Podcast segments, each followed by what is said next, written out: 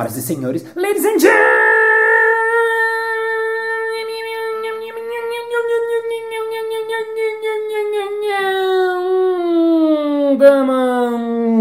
mesdames et messieurs, poetas e poetos. Está começando mais um Balascast Música.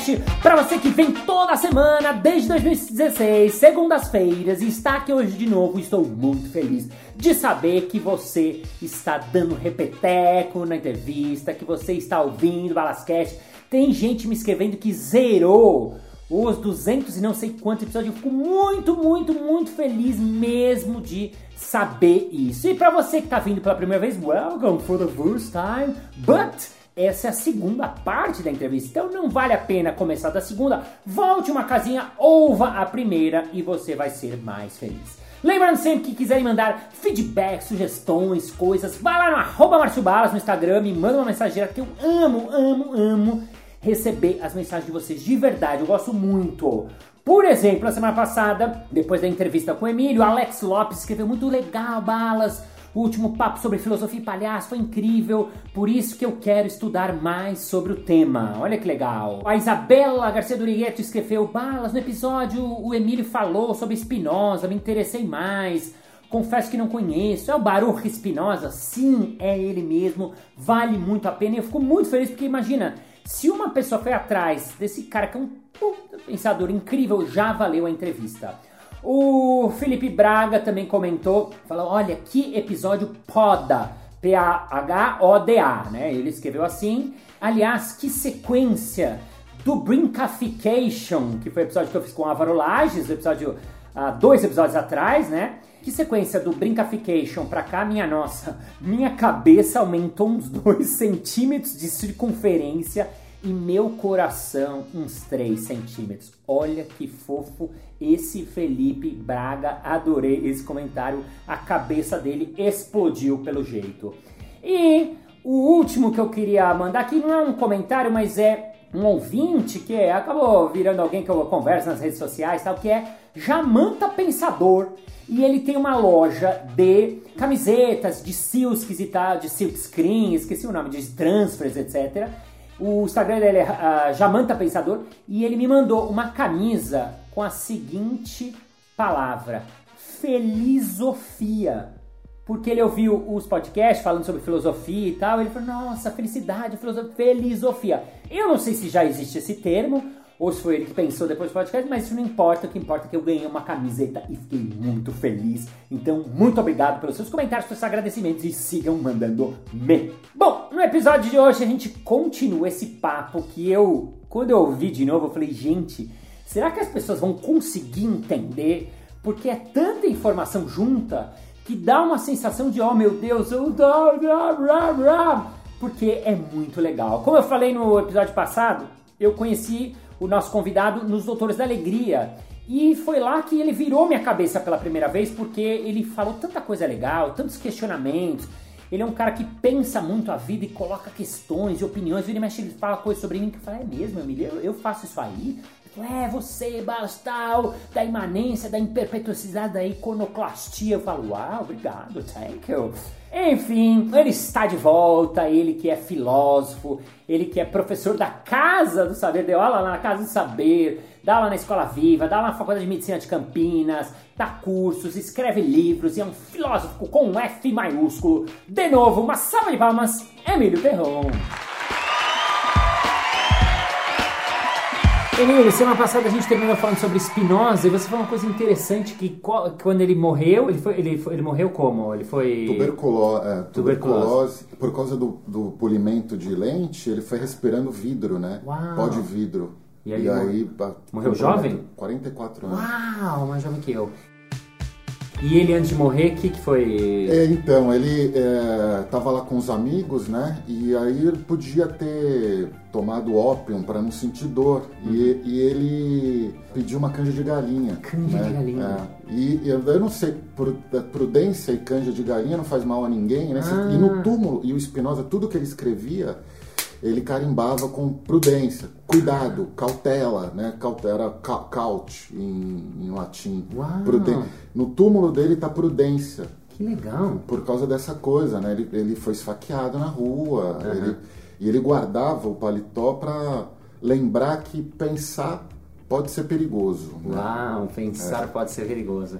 E aí ele, ele, o último desejo dele foi o quê? Aí ele pediu, ele tinha, tinha escrito a ética, né? Só que ele não podia publicar porque era uma perseguição violenta. Não. E aí ele deu, deu uma chave de uma escrivaninha para um cara que estava de quem ele alugava a casa e aí ele falou ó, pega esse calhamaço de papel manda para Amsterdã que eles vão publicar né então foi aí logo depois disso ele morreu serenamente Caramba. do lado dos amigos, assim. Uau. É. Ele morava onde? Ele era alemão? Morreu, ele morreu em em Amsterdã. Ele nasceu em Amsterdã, uhum. aí ele passou, foi para Liden, depois foi para Haia, morreu em Haia. Muito legal, muito legal. Emílio, você tem dois livros, um Sim. chamado Alto Retalho, adorei os nomes, inclusive, é. o segundo é Pedagogia. O que que fala? Dá um resumo. O que, que é pedagogia? O nome é ótimo, né? Tem a ver com pedagogia? Tem, tem a ver com... É, esse é um aprendizado... É meio inspirado num, num poema lá do, do... No livro do, do João Cabral de Melo Neto, Educação pela Pedra.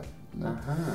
No sentido de que a gente... Pedagogia tem a ver com um aprendizado, né? Com a, a possibilidade da gente conhecer para além desse setting tradicional de um professor que ensina para um aluno, né? Então eu, pegando, eu peguei um, aprendizados que seriam aprendizados pela alteridade, Uau. por um outro, né? Que não é familiar para nós. Então aí tem um aprendizado. O que, que um poeta obscuro tem a nos ensinar? O que, que um indígena tem a nos ensinar? O que, que uma pedra pode nos ensinar Uau. um filósofo cínico, né, que é um daquilo que eu te falei, né, um, desculpa, um palhaço da, que vivia em Atenas, né, que é o Diógenes. Aí eu, eu trago ele para como se ele fosse voltando hoje, o que, que ele faria numa escola, o que, que ele falaria. Uau. Por que, que o então, Diógenes era um palhaço? Ele foi aquele, assim, um, é, vem de uma, é uma escola que começa com Sócrates, assim, Sócrates é torce a imagem do pensamento, por isso que tem pré-socrático, né, e depois Sócrates. Aí tem um cara chamado é, Antístenes, que abriu uma escola chamada Cínico, uma escola cínica. A escola cínica. Cínica tem a ver viver como um cão, conforme a natureza, né? Ah. Então, eles se opõem aquilo que seria o pensamento platônico, aristotélico, socrático, uhum. de dirigir o nosso pensamento para ou para o mundo das ideias, uhum. ou para um mundo absolutamente dado por uma razão é, finalista, como acontece com Aristóteles. Eles vêm romper com isso. São os primeiros punks que faziam intervenções em Atenas. O, o, o Diógenes saía com uma lanterna na, na rua procurando homens, conversava com estátuas, se masturbava em praça pública, né, eh, dizendo assim, cara, a gente tem que viver conforme a natureza. A vergonha é fruto desse juízo que se instala em nós e que trai a nós, que a gente faz com que a gente traia a vida, né? Então é, é por isso que ele, ele tem essa força. É um provocador. provocador, assim, a, a ponto uhum. de o Alexandre o Grande foi visitar, teve esse encontro, encontrou com Diógenes. Uau. Diógenes morava dentro de um tonel de carvalho. Uau. A roupa que ele usava para dormir era a mesma que ele usava para circular pela cidade. Uhum. Então era assim, prescindir de qualquer tipo de bem exterior. Uhum. Era essa a, a, massa, a máxima do, do, do, da escola cínica. Vem Alexandre o Grande e fala: o que, que você precisava? Você é o homem mais sábio da, da Grécia. Você não pode correr risco aí na rua. Se eu não fosse Alexandre, eu gostaria de ser Diógenes, né? Uau. Aí o Diógenes fala, pô, você...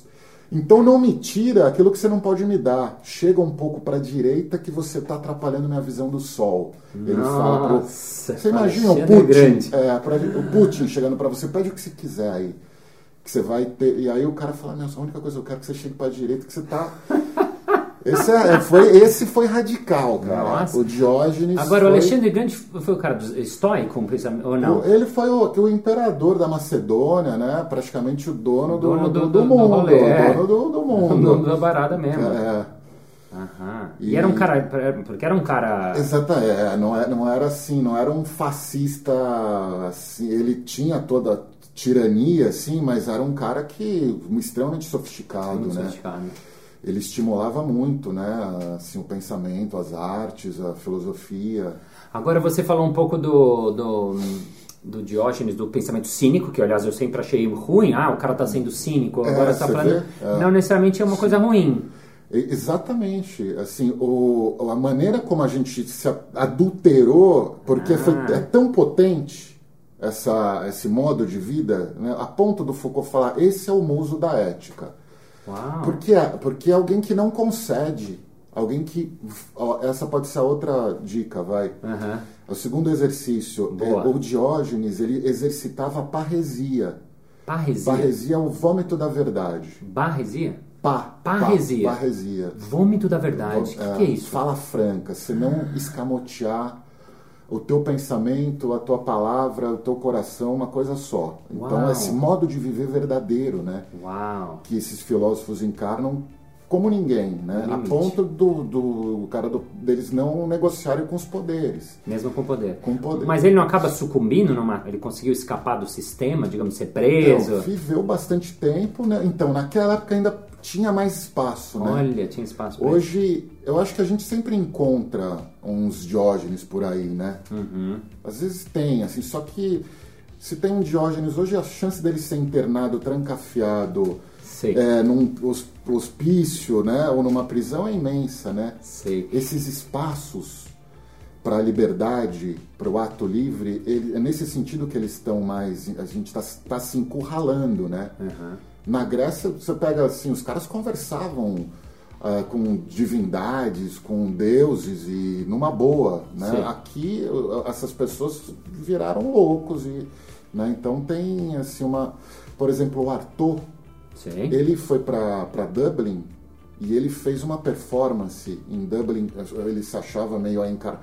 Ele pegou uma espada do São Patrick, que é o São Patrício, é, é um é tipo o, um padroeiro ali da, da Irlanda, né? E ele foi lá pra rua, pegou essa espada e começou a, a, a brandir com a espada. E tal. foi, foi pego, internado ali, foi e, e voltou depois de anos para Paris, assim, em frangalhos.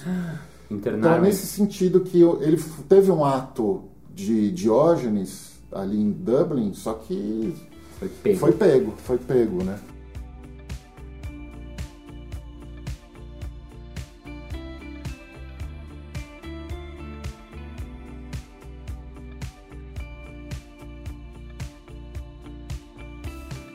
Agora você falou também de aprender com uma pedra e com os indígenas. Queria te perguntar sobre essas coisas. O que, que, que a gente aprende com a pedra? Aí, assim, a gente poder encontrar, assim, principalmente a chance de não olhar como um objeto que nos sirva, né? A chance de Ah. você é, olhar uma pedra como, se, como assim, para além daquela do que você tem de- dado de antemão em você, né? É, então seria assim, uma pedra, ela tem um componente que não nada no fundo. O que eu estou querendo dizer com o aprendizado da pedra é que no fundo tudo pode ser uma outra coisa. Hum, uau, Você concorda fundo- com isso? No fundo, tudo pode ser uma outra coisa. É. Concordo e me faz lembrar de um exercício que a gente tem no palhaço, Aham. que a gente chama de desfuncionalização do objeto, que é pegar um objeto e eu pergunto para a classe, eu pego uma vassoura e pergunto, o que, que é isso? E todo mundo fala uma vassoura, eu falo, quem falou? Ah, Isso aqui pode ser um monte de coisa, dependendo do ângulo que você olha. Isso aqui pode ser uma caneta, isso aqui pode ser. E aí cada um transforma essa coisa, essa vassoura em. E aí a, a classe com 30 pessoas, a gente faz três rodadas, tem 100, olha que interessante, 100 possibilidades numa mesma coisa. Então, me parece que tem a ver com isso. Você tem a acha que tem? Sim, sim. Sim.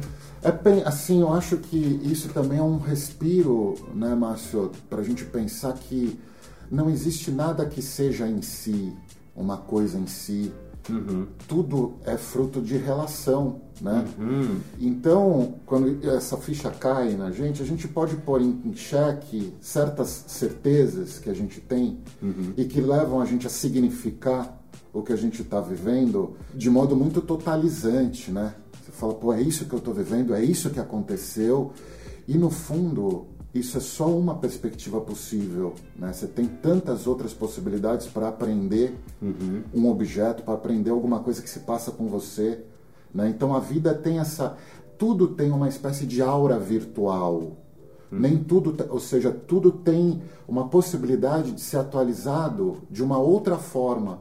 Né? Nem tudo está tá dado. Né? Eu acho que isso é, é, é bom da gente pensar porque tira a gente dessa coisa de Sabe, o que o Nietzsche diz, ele fala assim: não é a dúvida que enlouquece, é a certeza que enlouquece. Né? Uau, como assim? É? Ah. Porque quando você. Essa ideia de. Isso aconteceu, eu sou desse jeito, aquele cara da, da, dessa forma. Ah, certezas, né? Certe, é essa certeza Sim. que você fala, pô, eu, eu trabalhei com um hospital é, que eles, os loucos passavam o dia, né? E sem exceção, todos tinham ali uma certeza absoluta do que tinha os levado para aquela condição que eles estavam vivendo. É muito difícil você encontrar num, num, num quadro de psicose uma, uma fendazinha para você trazer uma outra narrativa para aquilo que ele viveu e para aquilo que ele vive, né? Uau.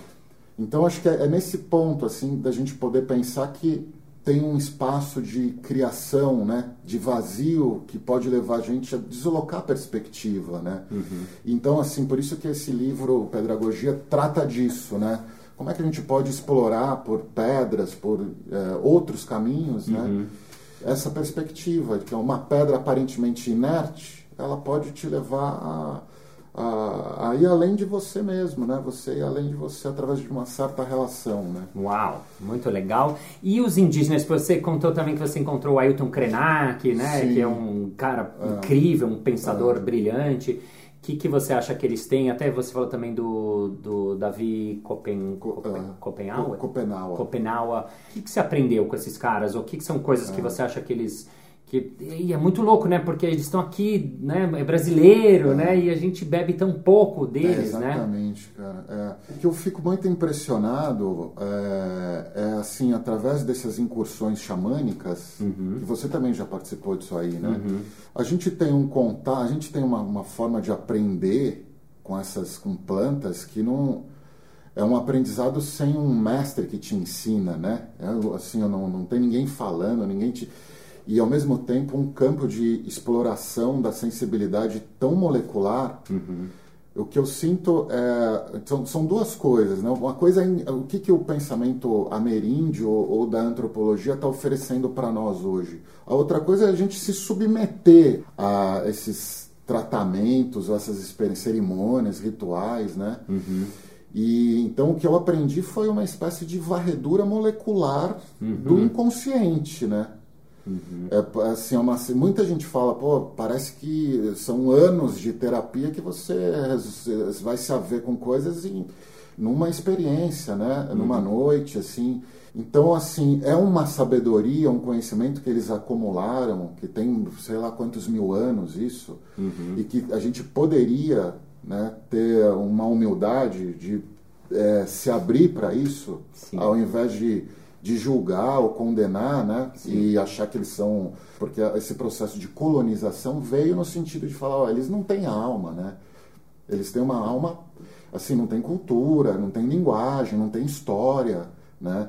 E quando você vai ver, e a, o que a antropologia está dizendo, assim, pô, eles, não é que eles não têm história, não têm Estado, eles tiveram mecanismos muito profundos e rituais para esconjurar a história, uhum. a emergência de um poder. Uhum a maneira como eles lidam com a, como eles dotam de alma as coisas, Márcio, é uma assim, eu acho essa é a coisa mais bonita, né? Uhum. Você olhar para um rio e falar, cara, esse rio tem alma. Você Sim. olha para uma árvore, essa árvore tem alma, né? Sim, incrível. E os animais têm alma. Uhum. Agora, esse Deus nosso fez com que só o homem branco tivesse alma e roubou a alma de todo o resto. Uhum. Por isso que a gente, se a gente for pensar esse Deus imanente, o que ele faz é preencher de alma, povoar a vida de alma. Tudo tem alma, né? Uhum. Até uma pedra tem alma.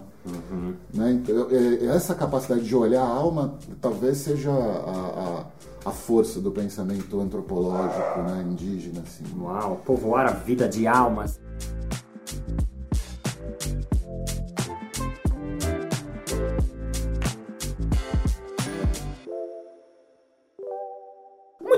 Muito bem. Chegamos ao final de mais um episódio. Ah!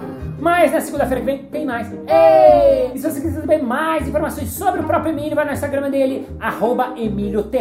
Manda uma mensagem que ele é muito legal e ele responde, especially for you. E vamos agora ao nosso momento merchan.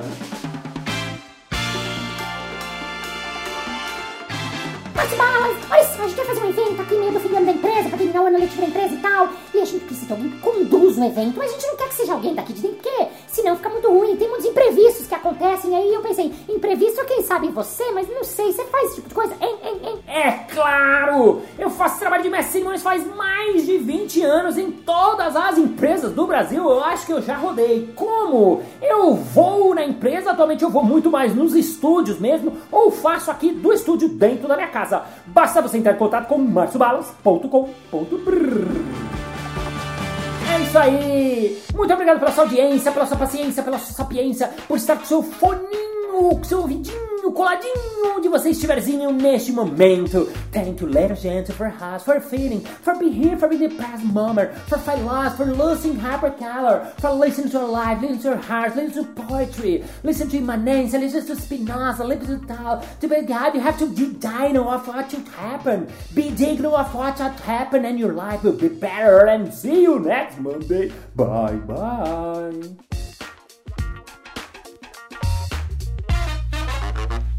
Iconoclastas e inco, ico, iconoclastas, iconoclastas, não, já foi assim. Não dá pra poetas e poa, poeta, é, Edgar Allan Poe, Poetas e poetas.